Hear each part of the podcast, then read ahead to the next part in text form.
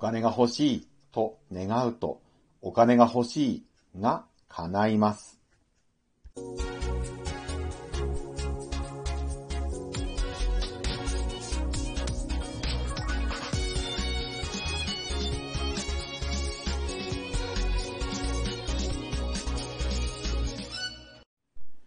皆さん、こんにちは。ブックトーカーベンの読書シェアリングへようこそ。今回シェアするのは、ミコさん著、白崎彩さん漫画、漫画で叶える引き寄せの法則。ミコさんは20年以上の成功体験から学んだ引き寄せの法則、実践のコツを指南するブログ、女性応援法則塾を運営。抽象的な難しい言葉を使用しない、わかりやすい解説が評判を呼んでいる方です。引き寄せの法則の定義を取り入れたメンタルコーチングも実践していて、結婚を中心に転職、キャリアアップなど多くの人の目標を実現に導いてきました。今回はこの漫画で叶える引き寄せの法則から私が学んだこと。1、ピンクのエネルギーとグレーのエネルギー。2、お金が欲しいと願うとお金が欲しいが叶う。3、小さく叶えて大きく喜ぶ。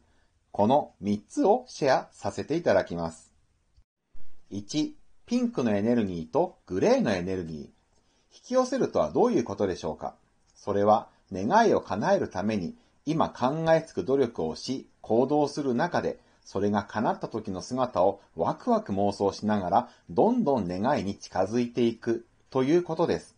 それは経験とか常識とか知識などから想定されるプロセスで実現がもたらされるのではなく、たまたまとか偶然とか不思議などの奇跡とも言える想定外のプロセスで実現がもたらされます。だから、どうやったら、どういう手順で私の願いが叶うんだろうか、と、その工程を心配することはありません。願ったら、あとはワクワク楽しく待っていればいいんです。願ったことを忘れちゃっていたっていいぐらいです。例えば、ファミレスでパスタを注文したとしますよね。私が注文したパスタはどういう工程で調理され、盛り付けられ、誰の手によって私の目の前まで届けられるのだろうか、とあなたは心配しないはずです。ちゃんと来るのかなと不安に思ったりしないはずです。パスタがいずれ目の前に現れるのを1ミリも疑っていないから。一緒にファミレスに入った友達とのおしゃべりに夢中になっていたら、頼んだことすら忘れてしまっているかもしれません。そして、楽しくおしゃべりしている最中に料理が運ばれてくる。あなたの願いは、こんな感じの時が一番叶いやすいのです。一度願ったら、願ったことを一ミリも疑わず、信じきり、あとは頼んだことすら忘れて、楽しくワクワク過ごしている。すると叶う。この本の原作者のミコさんは、ワクワクしている人からはピンクのエネルギーが出ていると言います。嬉しい、楽しい、ワクワク、ドキドキ、おかしい、美味しい。こんなポジティブな気分でいるとき、ピンクのエネルギーは出ます。この感情のエネルギー、他の言い方では波動とか気とか呼ばれるものですが、ミコさんは自身のオリジナル表現としてピンクのエネルギーという言い方をされているんですね。私、ブックトーカーベンも引き寄せの法則関係の本はいろいろ読みましたが、ピンクのエネルギーという表現はミコさんのオリジナルです。この漫画で叶える引き寄せの法則はどちらかというと女性向けというか女性目線で書かれている本です。もちろん、引き寄せの法則に男女の区別はありませんから、女性だから引き寄せの法則が実現しやすい、男性だから引き寄せの法則が実現しにくいといったことはありません。現在このトークをお聞きの男性リスナーの方、ご安心ください。ただ、女性にはピンク色がお好きな方が多いので、このポジティブな気分でいるとピンクのエネルギーが出るというのは女性にはとてもわかりやすい表現だなと思いました。反対に、ネガティブな気分の時はグレーのエネルギーが出るそうです。リスナーの皆さん、女性はもちろん男性の方も普段から自分の体よりピンクのエネルギーが放たれるように楽しく過ごしていきましょう。2、お金が欲しいと願うと、お金が欲しいが叶う。強く願うと逆に叶わない。これが引き寄せの法則の難しいところです。彼氏が欲しい、結婚したい、仕事で認められたい、お金が欲しいこういった願いを強く強く願ったとしたらどうなるでしょう？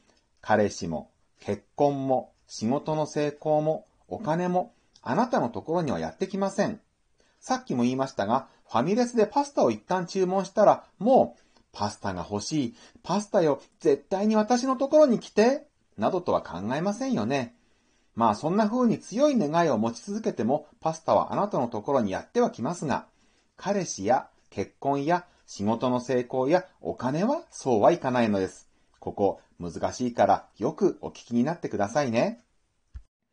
例えば、彼氏が欲しいと強く願い続けるとですね、もうそれは早々に叶ってしまうんですよ。でも、あなたのところに彼氏はやってきません。なぜなら、あなたの願いはもう叶ってしまっているから。は？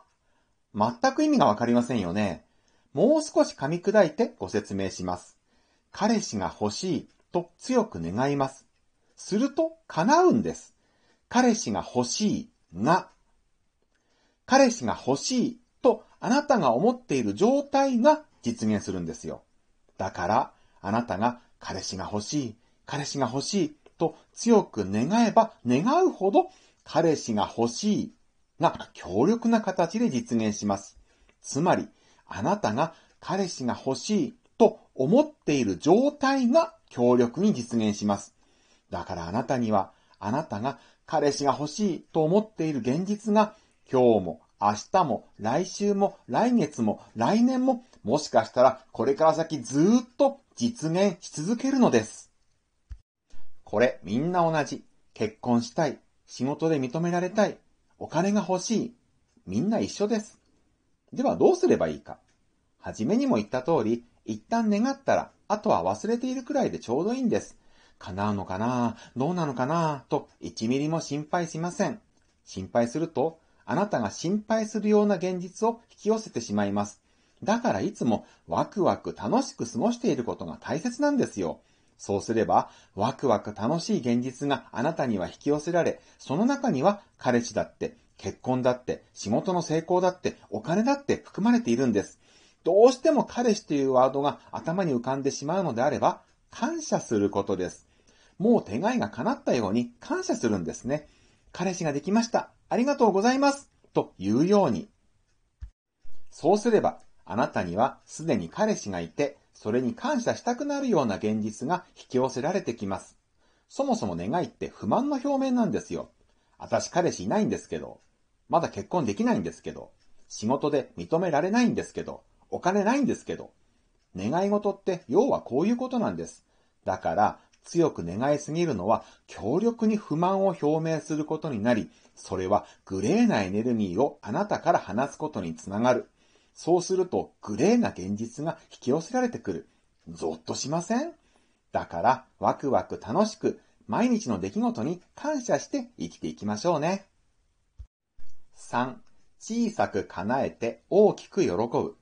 引き寄せの法則を使って暮らしていると小さく願いが叶うことがあります。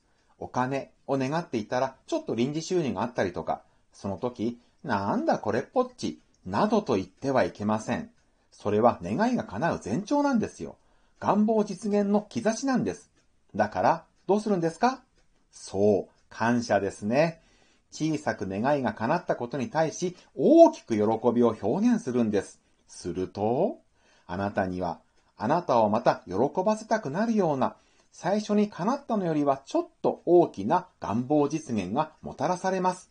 そうしたらまた感謝、また実現、感謝、実現、感謝の繰り返し、良い循環、プラスのスパイラルに人生が入っていきますよね。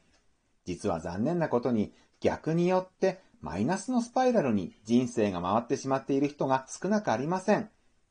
いろんなことに文句を言う。文句を言いたくなるような現実が引き寄せられてくる。また文句を言う。また嫌な現実が起こる。あなたの身の回りにいませんか？いっつも愚痴や文句を言ってばっかりの人で不幸そうじゃありませんか？願いは願ったら忘れているくらいにして普段からワクワク楽しく過ごす。そして兆しと感じられるような小さな願いの実現があったら大きく喜び感謝する。小さく叶えて大きく喜ぶ、プラスのスパイラルにあなたの人生もしていきましょう。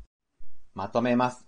1、ピンクのエネルギーとグレーのエネルギー。2、お金が欲しいと願うと、お金が欲しいが叶う。3、小さく叶えて大きく喜ぶ。いかがでしたでしょうか？今回ご紹介したのはこの本、漫画で叶える引き寄せの法則から私が学んだことのほんの一部です。もっと願いの叶え方、幸せの引き寄せ方について学んでみたいと思われた方、説明欄に本のリンクを貼っておきましたので、ぜひ買って読んでみてください。今回のトークが少しでも皆さんのお役に立てば幸いです。では、また次のトークでお会いしましょう。ブックトーカーのベンでした。